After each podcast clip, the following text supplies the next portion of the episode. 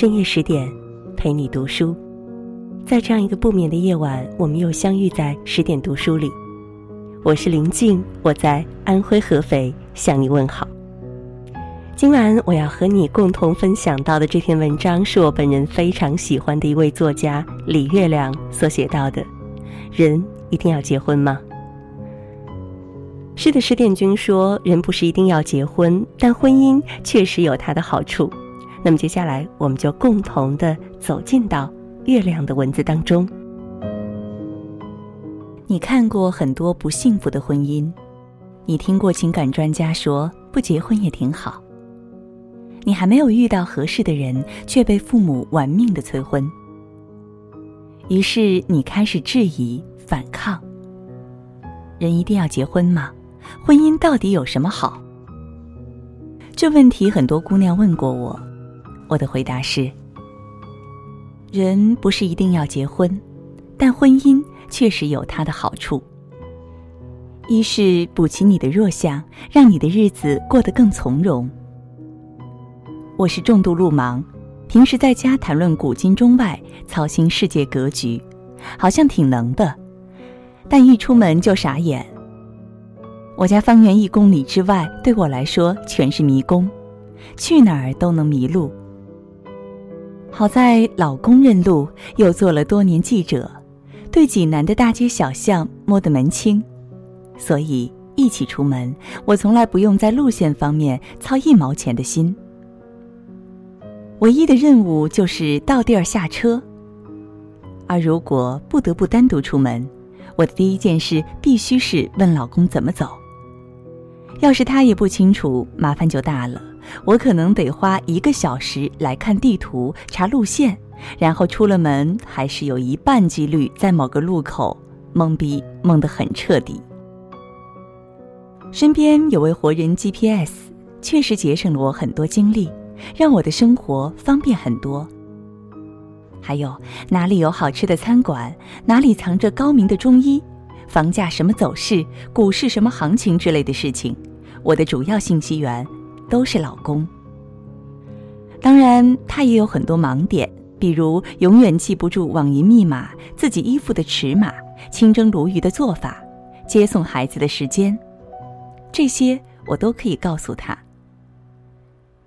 这可能就是我们要找一位生活伴侣的意义。当然，之一，他能补齐你的弱项，让你的日子过得更从容。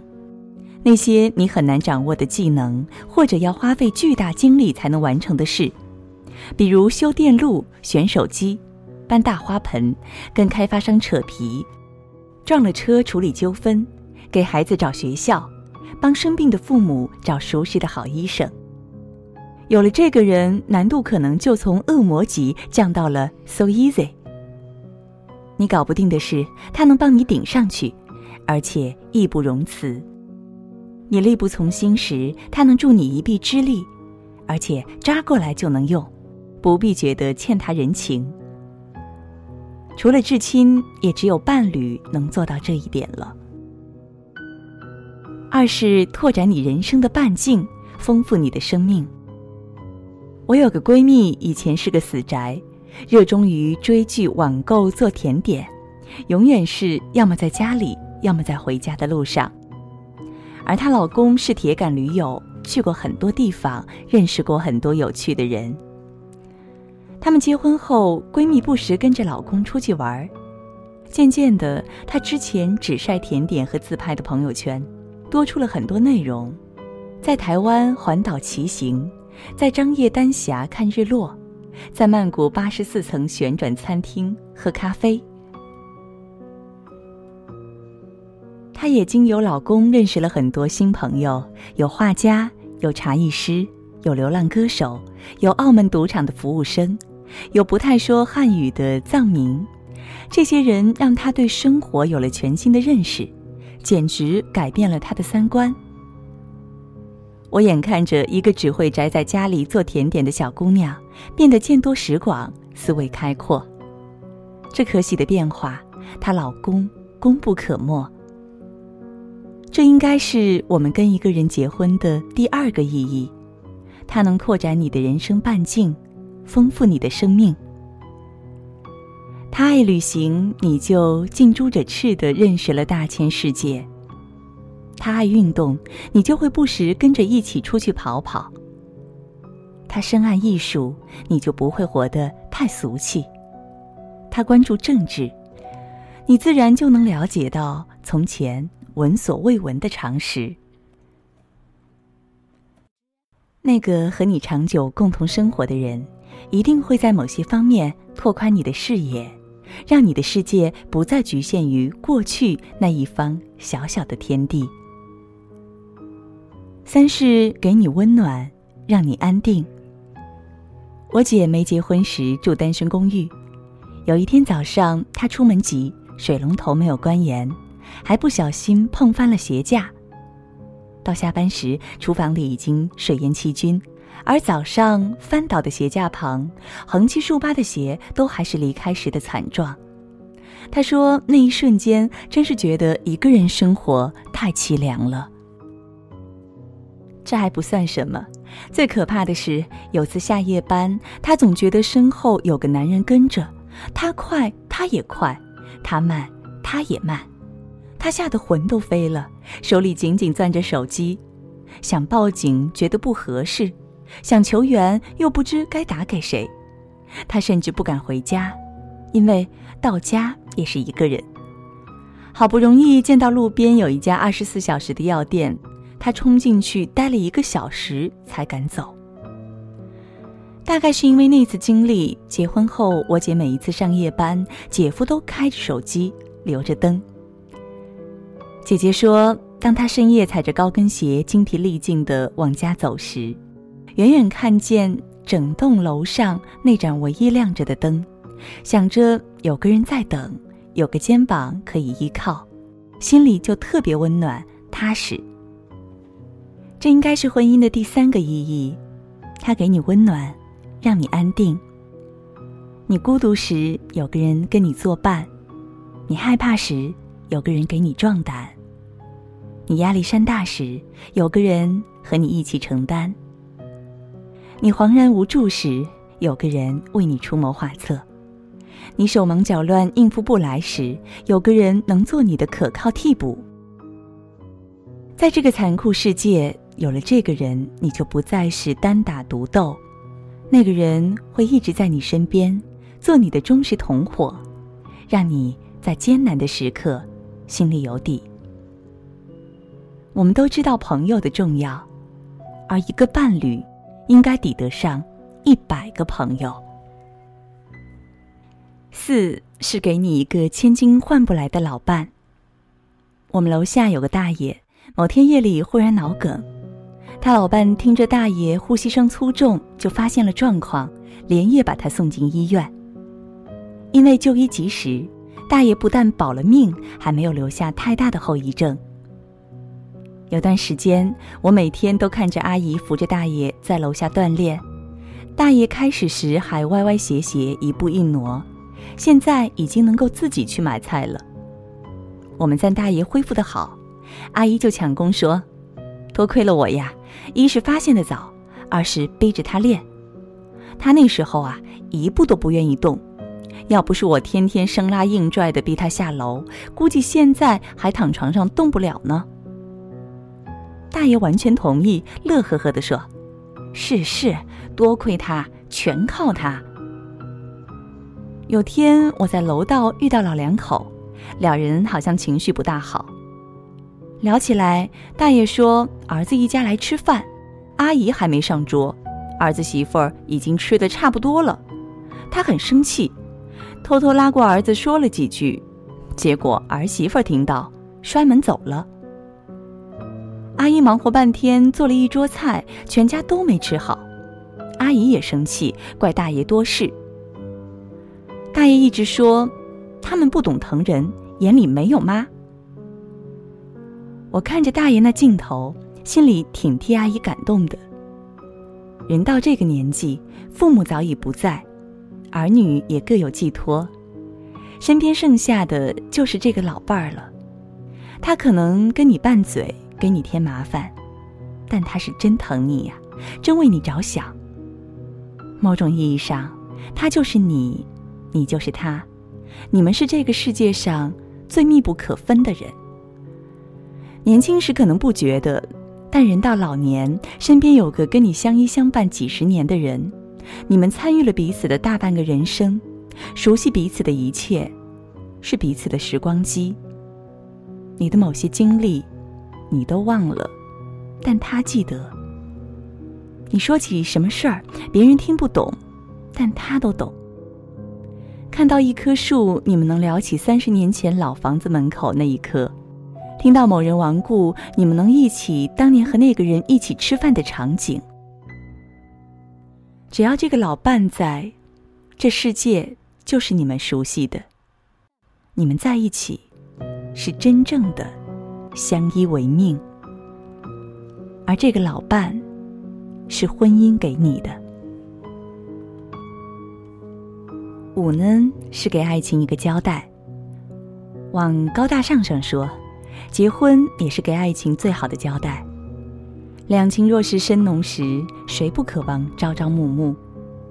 如果你很爱一个人，而能有那么一天，你们借由这举世公认的一纸证书，许下承诺，要永远在一起，不离不弃，生死相依。这不是特别美好的一件事儿吗？婚姻当然不是爱情的坟墓，而是它的升华和保护。有了婚姻的加持，爱情所需要的忠诚、坚持、忍让、陪伴，就有了依据。穿上婚姻的盔甲，爱情的风险就小很多，就不会被风吹草动的波折轻易断送。而就算爱情最终消失在婚姻里，也算是死得其所。当然，生儿育女、完整你的生命，更是婚姻必不可少的意义。这一点无需多说。所以，我们要结婚，不是因为到了年龄要给父母一个交代，不是要向亲友邻居证明我们嫁得出、娶得到。更不是为了男人有个保姆，女人有个金主，双方都有一个合法的性伙伴，孩子有个原装的爸妈。婚姻的意义是让我们的生命更壮大、更美好、更安定、更完整。一个正常的婚姻未必使我们脱离痛苦，却可以增加幸福指数；未必使我们免于孤独，却可以缓解一个人的孤苦。未必让我们不受磨难，却可以在必经的磨难里，让我们多一份心安。婚姻有它的问题，也不是包治百病，但它的益处显然要比坏处多。人类历经几千年形成的生存模式，自有它的道理。当然，我们说过的那些话，比如要嫁给爱情，不要太早盲目结婚。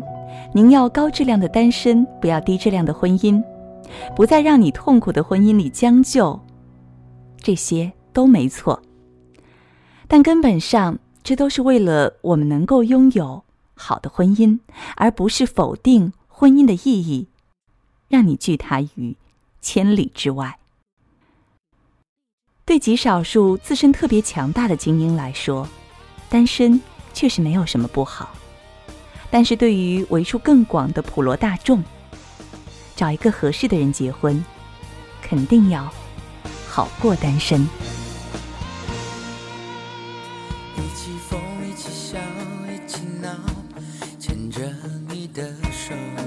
好了，今晚我们和大家共同分享到的这篇文章，来自于作家李月亮所写到的：人为什么一定要结婚呢？听完以后，你有怎样的感想？也欢迎大家在文章的底部给我们留言点赞。更多美文，也欢迎大家关注微信公众号“十点读书”。我是林静，很高兴在这样一个夜晚又与你相遇。如果有缘，在某一个深夜的十点，我们依然将重逢在这里。祝你每晚好梦。